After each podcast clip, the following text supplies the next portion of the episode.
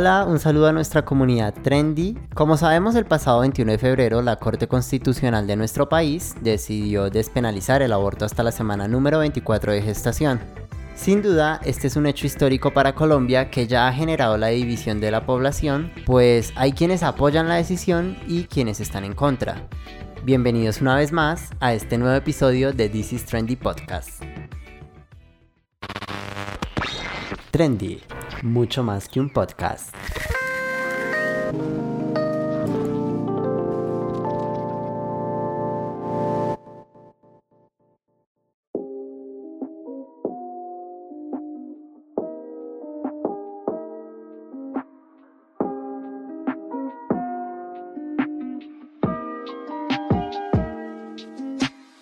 Hablemos de la despenalización del aborto en Colombia, que ha sido básicamente el hecho más importante de la semana y no solo en el país, sino creo que en todo el continente americano o al menos en Latinoamérica, porque pues es el primer país que despenaliza el aborto o si lo permite hasta la semana 24, porque antes pues en Argentina tenía el tiempo más largo, por decirlo de alguna manera, que eran 14 semanas y pues Colombia lo superó. ¿Qué pasa? ¿Qué pasa con esta cosa que ha sido tan problemática en redes sociales básicamente y en la conversación general de los colombianos. Precisamente es con respecto al tiempo, que todo el mundo ha opinado que es mucho, que es suficiente, que era lo necesario, pero ¿por qué? Lo primero que hay que partir es que en Colombia somos un país que aunque según la constitución somos, ¿cómo se dice? Agnósticos. No tenemos una religión en, en sí, o sea, que, que nos mande a nosotros. por eso. Exacto. Se sabe que pues en Colombia la mayoría de personas tienen una creencia católica. Y yo creo que lo más importante al hablar del tema del aborto, que de hecho pues si en dada ocasión yo voy a dar una opinión, perdón, es o sea, yo sé que no tengo, o sea, no tengo espacio en la conversación. O sea, sí tengo espacio, pero no tengo tanto espacio en la conversación. Todo es con, con una mirada muy imparcial. Entonces, lo que decía era que si vamos a hablar del tema del aborto, lo hagamos desde una mirada razonable, como una problemática de, de salud pública y no, digamos, desde la moral o la creencia que cada persona tenga. Sí, es que creo que esa es como la percepción general, pero pues e, en teoría siempre entra la conversación que no debería hacerse eso por dos puntos creencias religiosas y no debería ser así. Pero pues bueno, hablando o no sé, recogiendo por decirlo de alguna manera como la, la, la polémica. Y lo principal y creo que la, la más conversada es el video que subió la ex reina de belleza Taliana Vargas sobre justamente su embarazo pues y diciendo que así se ve un embarazo de 24 semanas y que es espantoso pensar que una mamá porque así le puso ella, una mamá ya en ese punto de su embarazo le quite la vida a, su hijo, por decirlo de alguna manera. Y pues sí, claro que estaría horrible pensar en eso teniendo en cuenta ella, que si por alguna horrible razón hubiera perdido, hubiera tenido un aborto en ese momento de su embarazo, claramente hubiera estado destrozada porque era su deseo ser mamá, porque ella quería justamente tener a ese bebé en sus brazos y pues si lo hubiera perdido, hubiera tenido un aborto espontáneo o inducido, no sé, lo que sea, por alguna extraña razón, hubiera sufrido mucho. Y fue muy criticada justamente porque dijo que no puede imaginarse la afectación, no me acuerdo muy bien las palabras, pero sí decía como la afectación psicológica que tendría una madre que aborte a su bebé de 24 semanas. O sea, en general, el aborto, si es porque la mujer lo decide y lo desea, no causa y no, no hay, o sea, no hay evidencia científica que cause un daño, una afectación psicológica a largo plazo, por decirlo de alguna manera, porque abortó cuando fue ella la que lo decidió. Obviamente ya es otra cosa si la mujer tenía todas las ganas del mundo de tener a ese bebé y por cosas de la vida lo pierde naturalmente. Que eso igual es un aborto, pero le dice que no perdió, es un aborto. Claramente en esas circunstancias iba a ser muy difícil para la mamá porque pues ella quería ese bebé y es que ese es el punto. El punto es desear ser mamá o no desear serlo. Si no lo desea hacer, ¿por qué afectarla psicológicamente a esa mujer para que tenga ese bebé? Exacto. Yo siento que todo en la vida se debe hacer con amor. Vamos a decirlo de esa forma. y si tú de pronto no deseas algo ya debido a las circunstancias, siento que no debes arruinarle la vida a los demás ni arruinarte la tuya. Porque es muy horrible tener que lidiar con, aparte de ti, con otra persona que de pronto tú no le puedas brindar, sí, no sé, aspectos básicos, derechos fundamentales. Entonces también es como tener en cuenta eso de, independientemente, no hablemos de niños, hablemos de todas las acciones que hacemos diariamente. Si todo lo hacemos con amor, o sea, en serio que yo siento que sería un mundo más bonito, vamos a decirlo de esa forma. Pero cuando a mí me obligan a hacer algo que no quiero, obviamente no le voy a meter las ganas. Yo sé que estoy hablando súper coloquial, pero es verdad. O sea, no le voy a meter las ganas a ese proyecto, vamos a decirlo así. Entonces, todo con amor, todo fluye. Todo con deseo, todo fluye. Y es que es eso. Creo que en algún momento, te recuerdo, o no sé si es imaginación mía, pero creo que en algún podcast anterior hablamos de, o, o fue una conversación entre nosotros, ay, no me acuerdo, sobre el maltrato a los niños. Y es que justamente eso no lo apoyamos, por supuesto que no lo apoyamos, pero siento que está muy relacionado ese tema con el hecho de desear esa maternidad o paternidad. Si una familia no desea un niño, pues por qué razón lo trataría con amor, como dices tú. Entonces ahí viene todo el resto de cosas que conocemos de problemáticas de infancia que dejan a los niños al cuidado de otros, que realmente los papás resultan no criando a sus hijos porque pues al final es como, ay sí quería un hijo porque qué lindo tener un bebé, pero ya pues no lo quiero criar porque qué pereza. Entonces se lo doy a otro y ya. Eso Sí. realmente es ser padres. No digo solamente madres porque esa responsabilidad recae en los dos. Y tener un bebé para dejarlo el cuidado de otro, para cuando esté más grande o sí, bueno, en, su primera infancia, que son niños que son muy hiperactivos, juegan, lloran, gritan, ríen porque pues necesitan eso de despilfarrar, por decirlo de alguna manera, toda su energía, pues necesitan eso, que se les permita su desarrollo. Y muchas veces en esa etapa de la vida, los papás que precisamente no deseaban con todo su corazón serlo, resultan cohibiendo al niño, maltratándolo, que ay no llore, un pellizco, una palmada, porque qué fastidio, cállese. Eso realmente es sano. O sea,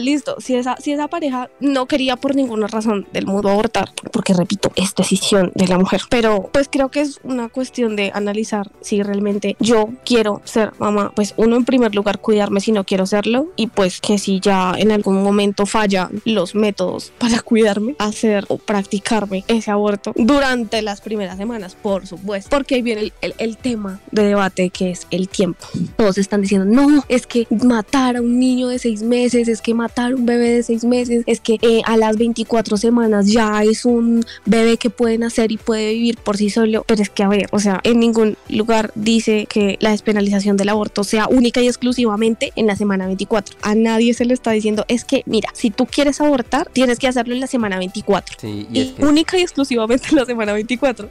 y en ningún lado dice eso. Sí, y de hecho he visto mucho sobre... Enfatizan en esa parte de la semana 24, como tú lo dices, las personas que están en contra de la despenalización y es como... O sea, es muy loco porque en las redes sociales es como... Mire cómo se ven y salen partes de, obviamente, de, de cuerpos desmembrados, de no sé qué, o sea, muy loco. Y es como... Ellos no hablan de que es un lapso hasta la semana 24, sino que es como la semana 24, si me hago entender, es como Sí. si todo, si todas las mujeres de ahora en adelante fueran a abortar como el último día de la semana Sí. 24, es como, ay, me dieron la cita hoy en la EPS, voy a ir hoy y hoy me lo sacan. No, o sea, Sí, es que es justamente eso, o sea, eso iba a pasar. Siempre va a haber un punto en el que las dos partes pues van a quedar insatisfechas. Pero el, el punto está en por qué razones quedaron insatisfechas. Y en este caso, las personas que están en contra buscaron la manera de criticar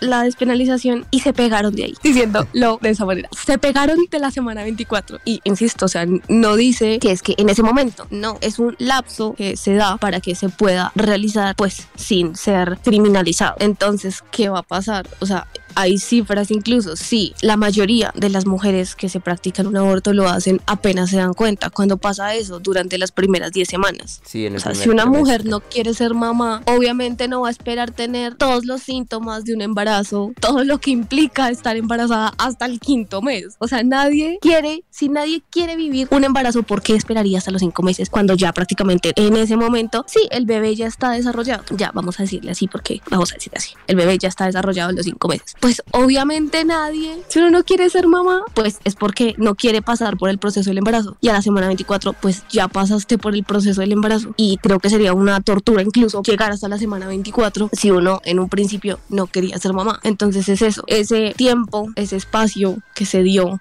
puede ser cuestionable, sí, pero es que, y ese es otro punto, hay que tener en cuenta que estamos en Colombia. Ay, sí que eso es solo un mm. supuesto, no está pasando en la vida real, no ha pasado, pero puede pasar el hecho de que, lo que decían, tú no vas un día a la IPS o a una clínica o lo que sea y te dicen, sí, te vamos a atender ya, no, te ponen una cita. Y la cita muchas veces no es pronto, en especial si es por el sistema de salud. No es, no va a pasar. La cita no te la van a dar en un día, no vas a llegar, hola, sí, buenas, me da una cita y te dicen, sí, claro, sigue, ya tienes la cita agendada. o no, ven mañana a las 8 de la mañana que ya tu cita está disponible. Eso no pasa, eso no sucede. Seguramente las citas en el mayor de los casos será a la siguiente, en el mejor de los casos será a la siguiente semana. Que te digan, sí, eh, eh, la siguiente semana tal cosa, o por mucho al mes. Ese es el mejor de los casos, sería maravilloso, pero muchas veces no pasa. Entonces, precisamente para esos casos específicos es que se permite ese tiempo tan amplio, porque no todas las mujeres estamos, uno, aquí, digamos, en el área urbana, que decimos, ay, voy a eh, tomar un taxi, un Uber, un bus, un Transmilenio, lo que sea, y llego en 20 minutos a el centro hospitalario más cercano, o llego en una hora, por mucho. No, hay mujeres que son por las cuales se quería despenalizar el aborto, que están en áreas rurales, que no tienen las mismas condiciones que tienen muchas, porque sí, muchas de las mujeres somos afortunadas y vivimos en lugares pues adecuados en los que podemos tener un bebé sanamente o decidir abortar lo más pronto posible. En esos casos en los que no, puede tardar hasta la semana 10, 12, 14, si el sistema de salud funciona. Si no, puede tardar más. Y es precisamente para que en ese tiempo ese sistema de salud no tenga una excusa para negarle a la mujer ese procedimiento que es su derecho. Entonces sí, creo que es como tener en cuenta y dejar esa frase que han metido todo el tiempo de que es que ahora todas las mujeres van a abortar a los 5 meses, o sea, a las 24 semanas. Porque eso no es verdad. Es precisamente una, no sé cómo llamarlo, sí, una crítica, un, un momento del que se pegaron quienes están en contra para criticar esa situación. Que otra de los, otro de los puntos es el hecho de que la Corte Constitucional era una entidad, un organismo muy pequeño, pues en cuestión de, de, personas, en cantidad de personas, y pues no, no eran aptos como para decidir por todo un país, mm. cosa que pues no. Y, quiero también hablar de otro tema que he visto que he visto tantas cosas. No, y, y, añadiendo a lo de la Corte Constitucional, es muy loco porque la mayoría del, del tribunal, por decirlo así, son hombres que deciden por una, por una causa que es de las mujeres. Creo que no sé cuántas personas eran. Vamos a decir que eran 10 o 9. Perdón. Ustedes saben que yo lo que digo acá lo digo desde la ignorancia. Perdón. Sí, es mi opinión. Bueno, la cosa es que había mayoría de hombres. Si decimos son 10 son 10 personas en el tribunal, 10 jueces, 7 eran hombres y solo 3 eran mujeres. Que de hecho, si no estoy mal, las 3 mujeres eh, opinaron en contra del aborto. Entonces es muy loco. Voy a decir algo polémico, pero si no hubiera sido por los magistrados que votaron a favor de la, a los magistrados hombres que votaron a favor del, del aborto, entonces no estaría despenalizado hoy en día. Entonces yo no sé, es muy loco, ¿no? Se me hace que es un aspecto muy crazy, la verdad. Y la verdad es un, es un tema cuestionable porque es lo que siempre se ha dicho, que pues quienes deben tomar esa decisión son mujeres porque pues es para mujeres y que al final esas mujeres que estaban ahí votaron pues en contra. Pero creo que es precisamente porque aunque se diga que votan 100% de forma objetiva y basándose en la ley y sin seguir la ética o la moralidad, pues al final eso sí termina influyendo. Sí, obvio. Las decisiones humanas son así, siento yo. Se toman muchas veces y creería que todas a raíz de la moralidad y de la creencia que uno tiene. No me, no me refiero a creencia religiosa, sino a creencia como tal que uno tiene respecto a las cosas. Siento que en toda decisión que nosotros vayamos a tomar está por delante eso, como decir, em, ¿será que esto sí está bien en mi, en mi moral, en mi creencia? ¿O no está bien? Entonces yo siento que las decisiones humanas, y también obviamente en la Corte Suprema de Justicia, porque son humanos, son tomadas así, de alguna u otra forma. Y bueno, cambiando al, al, al tema que continuó con respecto al, la cantidad de personas, pues que decían como, ay, es que eso es cuestión eh, de leyes, entonces debe discutirse es en el Congreso. Claramente debe discutirse en el Congreso. Bueno, ya no discutir definirse, sino regularse en el Congreso, implementar, pues como decía la sentencia de la Corte, implementar como el reglamento para el proceso, pero en teoría eso sí era una decisión que le competía a la Corte Constitucional. Vamos a explicarlo de la forma más fácil. Porque sí, estamos hablando de un tema constitucional y la constitución, porque es un tema de derechos que va a cambiar la constitución y eso no lo puede hacer el Congreso. El Congreso sí se encarga de legislar siempre y cuando eso no afecte o no cambie eh, en mayor medida pues la constitución. Si eso, como dijo incluso el presidente Iván Duque, si llega a afectar o llega a ser una decisión que le compete como a todo el país, o sea que va a, a regir en todo el país bajo la constitución. Y aún más cuando es un tema judicial que por obvias razones lo resuelve un juzgado y en este caso una corte mucho más grande porque era un tema de derechos a nivel nacional. Es un tema constitucional, no legal, no legislativo. O sea, sí, de ahora en adelante va a ser una ley y esa ley la tiene que establecer el Congreso, que son los legisladores, pero no son ellos quienes deben decidir o dar como ese juicio que da una corte únicamente, porque para eso existen las diferentes ramas del poder. Entonces, cuando veo la gente que ha dicho eso, como, sí, es que tenía que hacer en el Congreso, es como, no, o sea, es, es como una demanda. las demandas no las, eh, no se resuelven con legisladores, se resuelven con jueces, porque es judicial y eso fue lo que pasó. Era una demanda, eran tutelas interpuestas por un movimiento que es causa justa y pues como era digamos una demanda tan grande sí tenía que resolverse en la Corte Constitucional porque ellos son los jueces, ellos son los encargados de resolver lo que sucede en la Constitución. No hay, no hay más que creo que es bastante clara la, el escenario en ese caso, pero seguirá dándose esa discusión del tema de quién debía y quién no. Y lo otro que está pasando ahorita es que un movimiento eh, en contra de la despenalización quiere hacer un referendo y el 23 de febrero radicaron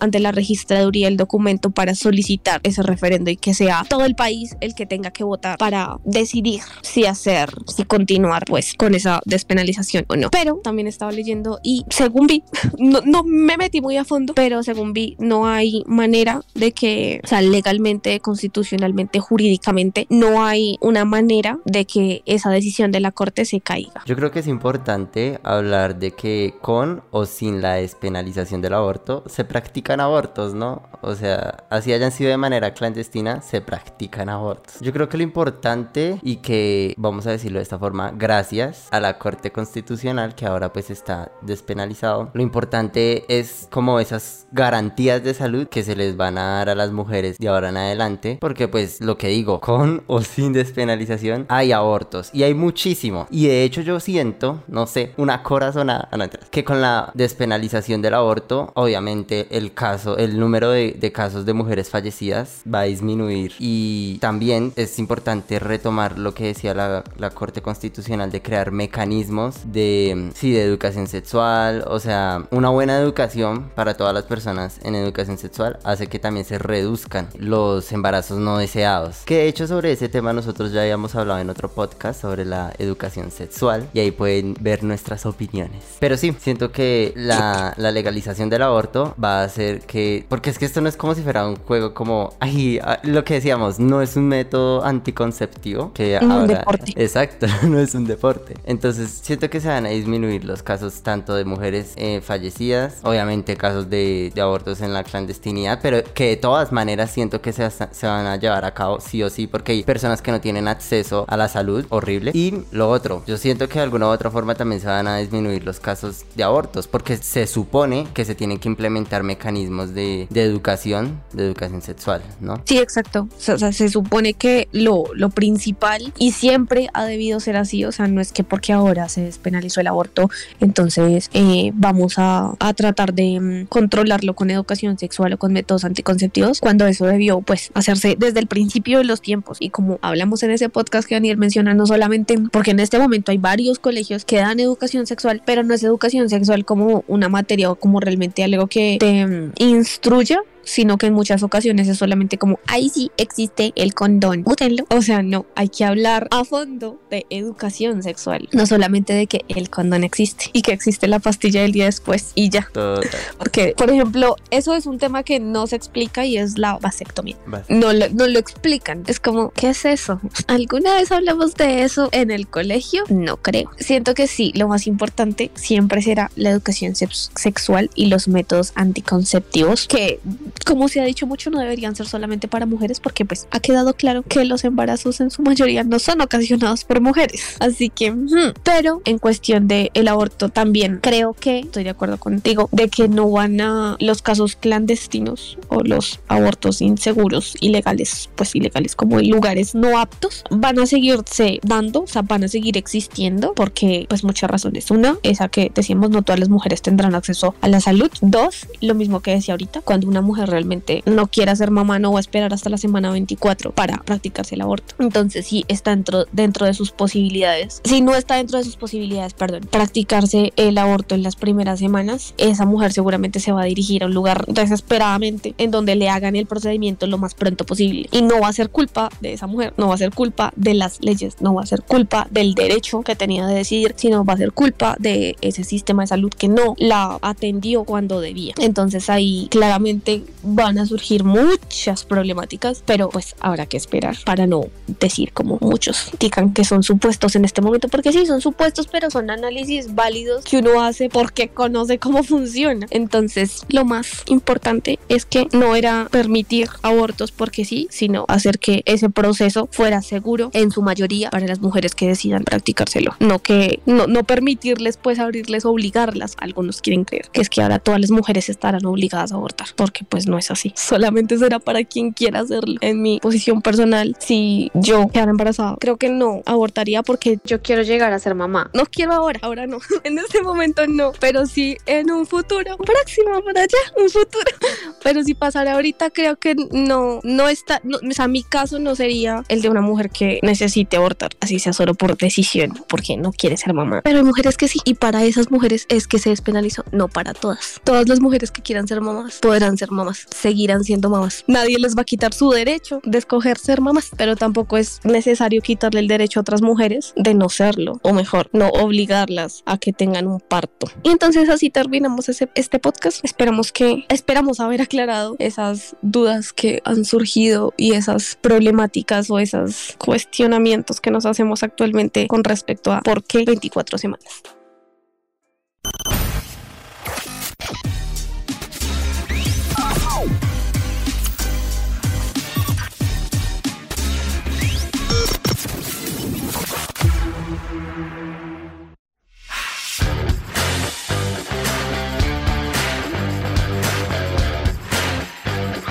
Una vez más, les agradecemos por haber llegado hasta este punto.